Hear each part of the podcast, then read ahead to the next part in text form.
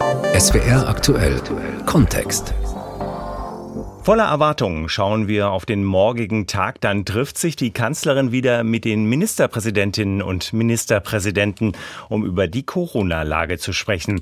Beim letzten Treffen hatte man sich noch darauf geeinigt, dass man nicht lockert, bevor die Inzidenz nicht auf unter 50, noch besser unter 35 abgesunken ist. Ein paar Frühlingstage weiter träumen jetzt schon wieder viele Politiker von geöffneten Café- und Restaurantterrassen, offenen Fitnessstudios und dass Einzelhändler ihre Geschäfte unter strengen Auflagen wieder aufsperren dürfen. Impfungen und Tests werden uns helfen, sagen die einen, helfen schon, aber nicht schnell genug. Die Infektionswelle rollt doch schon, sagen die anderen. Lockdown forever oder mit Lockerungen in die dritte Welle? Das ist unser Kontext heute von und mit Pascal Lechler. Das Zauberwort heißt Schnelltests. Wer einen negativen Test vorweisen kann, soll nicht mehr daran gehindert werden, Frühjahrsklamotten einzukaufen oder in der Sonne ein Eis zu essen. Dafür würden auch manche eine Inzidenz von 70 in Kauf nehmen. Ein Befürworter einer forscheren Öffnungsstrategie ist Wirtschaftsminister Altmaier. Vor zwei Wochen hatte Minister Altmaier mit Vertreterinnen und Vertretern aus 40 Branchen gesprochen, darunter Gastronomie, Touristik und Handel. Die meisten schilderten die wirtschaftlichen Folgen des Lockdowns als dramatisch. Viele Geschäftsbesitzer dächten ans Aufgeben. Der wachsende Onlinehandel lasse die Innenstädte veröden, hieß es. Altmaier sagte den Branchenverbänden daraufhin zu, vor der nächsten Bund-Länder-Konferenz einen Forderungskatalog aufzustellen. Darin heißt es nun, Geschäfte mit wirksamen Hygienekonzepten und die Außengastronomie sollten so bald wie möglich wieder öffnen dürfen. Verbände und Ministerium betonen allerdings, dass die weitere Infektionsentwicklung sorgsam beachtet werden müsse, um eine dritte Welle zu verhindern. Die Wirtschaftsverbände regen an, dass auch auch in Geschäftszentren und Ladenstädten Schnelltests vorgenommen werden könnten. Wo immer möglich, könne auch ein Verkauf unter freiem Himmel das Ansteckungsrisiko senken. Lothar Lenz, Berlin. Niemand wolle eine dritte Welle, betont auch der CDU-Wirtschaftsminister. Er hält es aber nun für verantwortbar, den Lockdown der Wirtschaft noch im März weiter zu lockern. Sie ist wieder da. Die Frage, ob Öffnungen zum jetzigen Zeitpunkt zugunsten der Wirtschaft nicht die Gesundheit gefährden. FDP-Generalsekretär Volker Wissing hat darauf eine einfache Antwort im Morgenmagazin. Ohne Geld kein gutes Gesundheitssystem. Wir können den Handel öffnen mit Hygieneregeln. Wir können auch die Außengastronomie öffnen mit Hygieneregeln, mit Schnelltests. Und die müssen sofort kommen. Die Bundesregierung hat eine Verantwortung dafür, dass die Freiheitsrechte der Bürgerinnen und Bürger möglichst schnell und möglichst früh wieder ausgeübt werden können so ist es in der Verfassung vorgesehen. Daniel Günther, Ministerpräsident von Schleswig-Holstein, ist da gar nicht so weit entfernt von Wissing. Viele Branchen sind jetzt seit Ewigkeiten geschlossen. Viele Menschen haben auch die Perspektive verloren. Ich spüre auch bei vielen Kolleginnen und Kollegen, dass hier wirklich die Bereitschaft da ist, morgen in der Ministerpräsidentenkonferenz hier auch den Weg frei zu machen. Den Weg frei machen wollen die Ministerpräsidenten mit Hilfe eines Vier-Stufen-Plans. Je niedriger der sieben Tage Inzidenzwert, je mehr soll geöffnet werden dürfen. Buchhandlungen, Blumengeschäfte, Geschäfte und Gartenmärkte als erstes, berichtet der Business Insider mit Berufung auf einen Beschlussentwurf von Montagabend.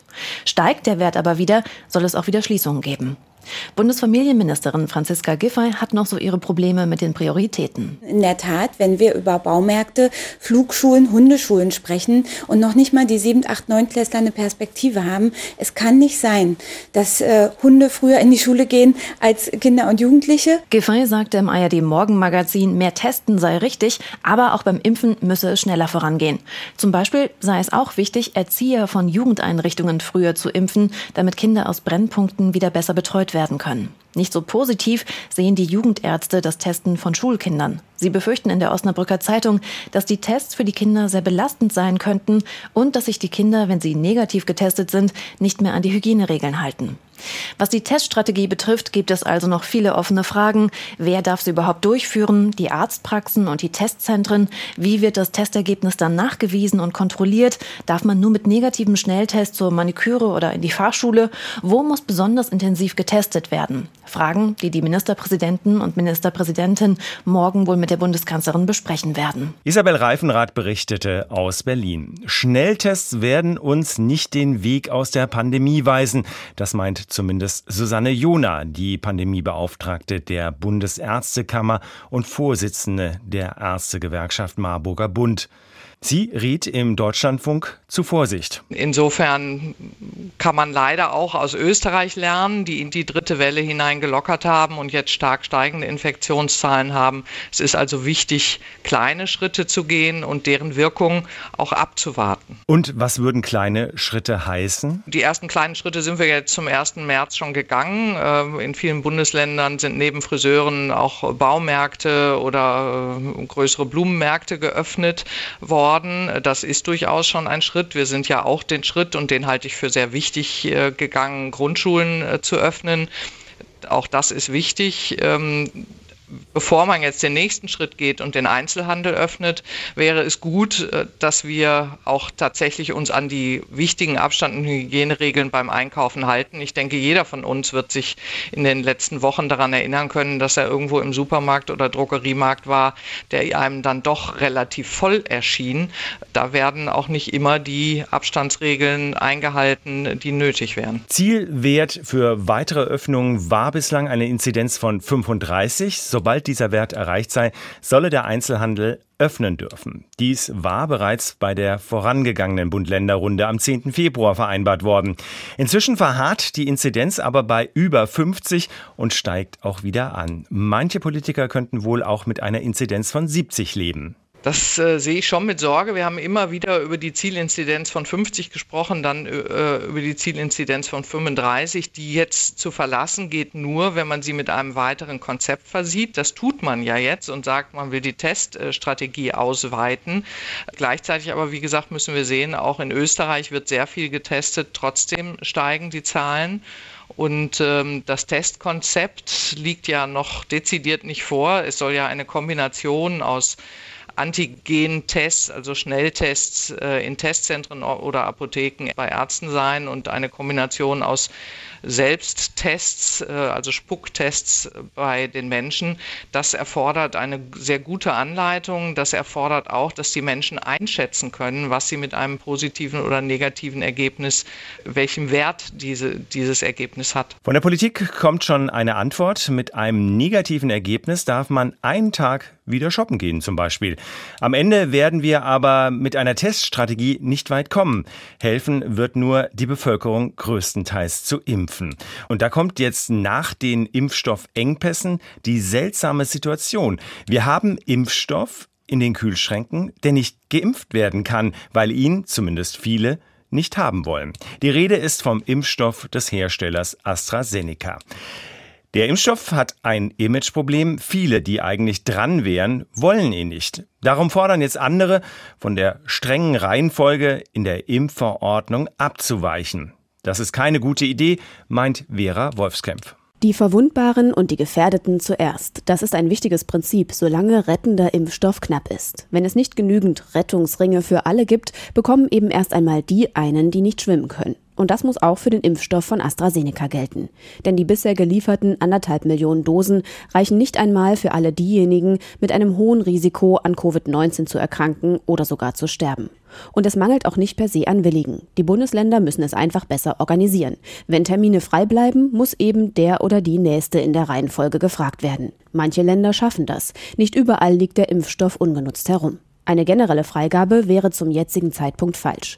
Erstens würde das bei den noch geringen Impfstoffmengen kaum etwas bewirken, was den gesamtgesellschaftlichen Schutz angeht. Zweitens wäre es wahrscheinlich, dass dann mobile und jüngere Menschen zum Zug kommen, weil sie schnell digital einen Termin buchen und zum Impfzentrum fahren können.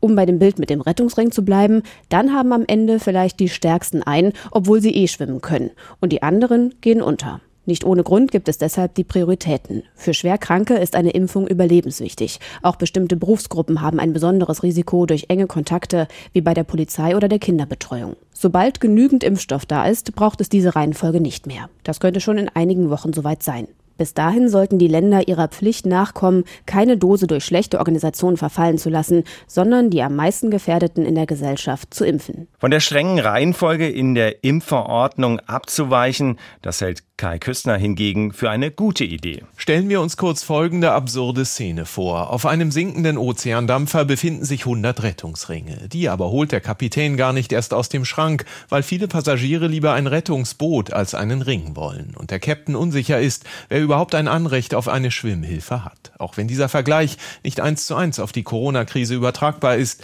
die Absurdität ist dieselbe. In Deutschland stehen seit Wochen Hunderttausende AstraZeneca-Dosen ungenutzt im Kühlschrank, auch weil viele lieber einen anderen Impfstoff wollen. Wohlgemerkt, es handelt sich hier um einen Lebensretter. Deutschland krempelt die Ärmel hoch, aber nicht für AstraZeneca, kaum zu fassen. Da es aber gleichzeitig genug Menschen gibt, die sich gerne retten oder zumindest schützen lassen wollen, sollte die deutsche Bürokratie sie nicht daran hindern. Eine Freigabe des britisch-schwedischen Impfstoffs über die Gruppen der besonders Gefährdeten hinaus hätte längst erfolgen müssen. Hunderttausende, die liebend gern auch für AstraZeneca den Oberarm frei machen und nach dem Peaks vermutlich auch sonst niemand mehr anstecken, wären so bereits geschützt. Wie oft haben wir schon von der Politik gehört, dass der Wettlauf gegen das Virus auch ein Wettlauf gegen die Zeit ist. Je schneller wir impfen, umso mehr Leben retten wir wir und umso schneller entkommen wir teuren und psychologisch zermürbenden Anti-Corona-Maßnahmen. Nachdem Bundesregierung und EU es uns durch allzu verhaltenen Impfstoffeinkauf schwer gemacht haben, aus den Startblöcken zu kommen, muss es ja nicht in Zeitlupe weitergehen. Die Freigabe des bislang völlig unterschätzten AstraZeneca-Impfstoffs wäre ein kleiner, aber willkommener Tempo-Gegenstoß. Zwei wichtige Protagonisten in der Pandemie sind Armin Laschet und Markus Söder. Beide wollen hoch hinaus nämlich ins Kanzleramt. Daher heißt es bloß keinen Fehler machen, bloß nicht versagen als Krisenmanager. Strenge war lange gefragt, aber gilt das noch? Wer hält Kurs und wer kehrt um? Sabine Henkel. Armin Laschet vermag zu überraschen. So auch vor einigen Tagen, als er verkündete, ich habe heute Morgen mit Smudo telefoniert. In der Pandemie sind gute Ideen gefragt und da kann man auch mal den Rapper Smudo anrufen. Laschet setzt auf neue Wege in der Pandemie und Smudo hat eine App zur Kontaktnachverfolgung vorgestellt. Sie könnte helfen auf dem Weg raus aus dem Lockdown. Auf diesem Weg sind Armin Laschet und Markus Söder wichtige Taktgeber, nicht nur als Ministerpräsidenten der größten Bundesländer, sondern auch als potenzielle Kanzlerkandidaten der Union.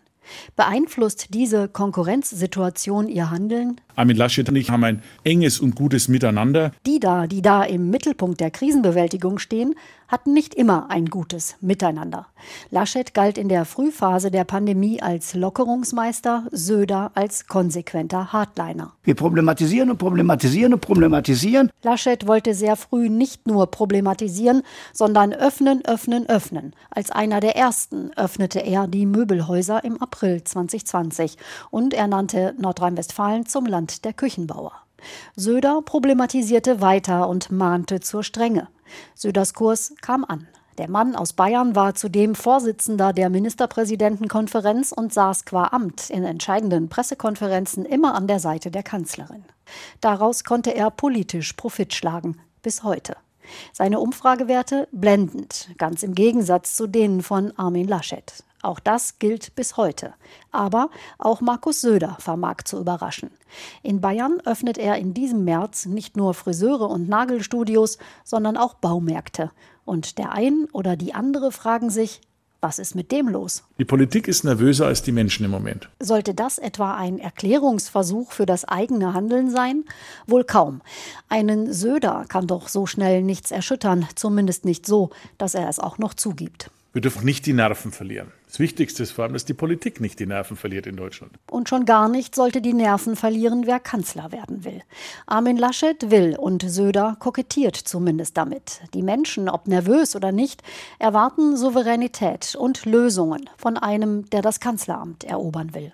Außerdem wollen sie ihr altes Leben zurück. Das spüren die Basispolitiker in ihren Wahlkreisen mehr als die Ministerpräsidenten und transportieren Stimmungen und Erwartungen in die Staatskanzleien. 16 Länder erwarten, dass wir eine Öffnungsstrategie vorlegen.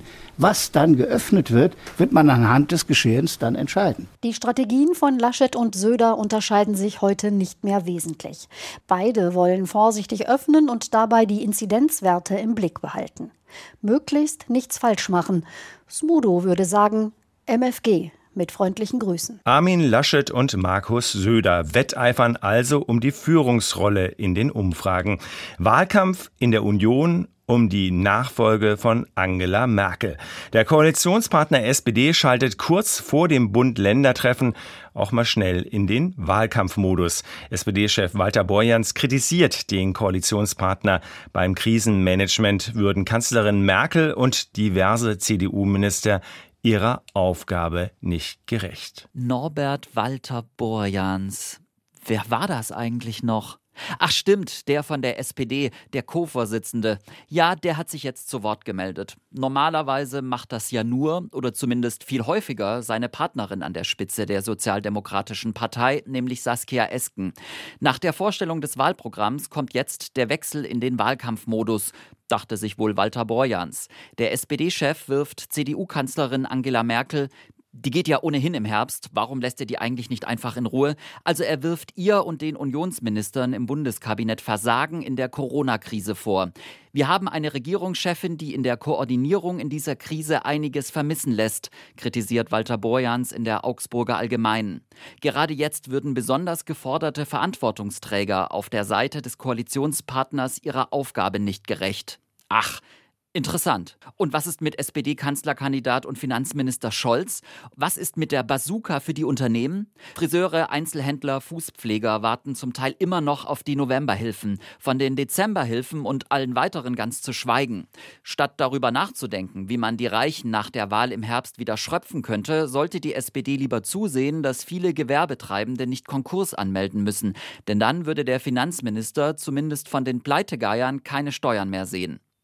Statt darüber nachzudenken, wie man die Reichen nach der Wahl im Herbst wieder schröpfen könnte, sollte die SPD lieber zusehen, dass viele Gewerbetreibende nicht Konkurs anmelden müssen, denn dann würde der Finanzminister, zumindest von den Pleitegeiern, keine Steuern mehr sehen. Also schön mal vor der eigenen Tür kehren. Und noch, Herr Walter Borjans, ist in der Pandemie Teamplay angesagt. Grobes Foul, lieber SPD-Chef, wird im Fußball mit der roten Karte geahndet. Und wenn man den Umfragen glaubt, kommt die rote Karte für die SPD so sicher wie das Amen in der Kirche. Und wenn Sie jetzt auch noch einen harten Wahlkampf ankündigen, alles zu seiner Zeit. Helfen Sie lieber mit, dass das Land jetzt schnell aus der Pandemie kommt. Und das geht gemeinsam immer noch besser als gegeneinander. Lockdown forever oder mit Lockerungen in die dritte Welle. Das ist unser Kontext heute von und mit Pascal Lechler.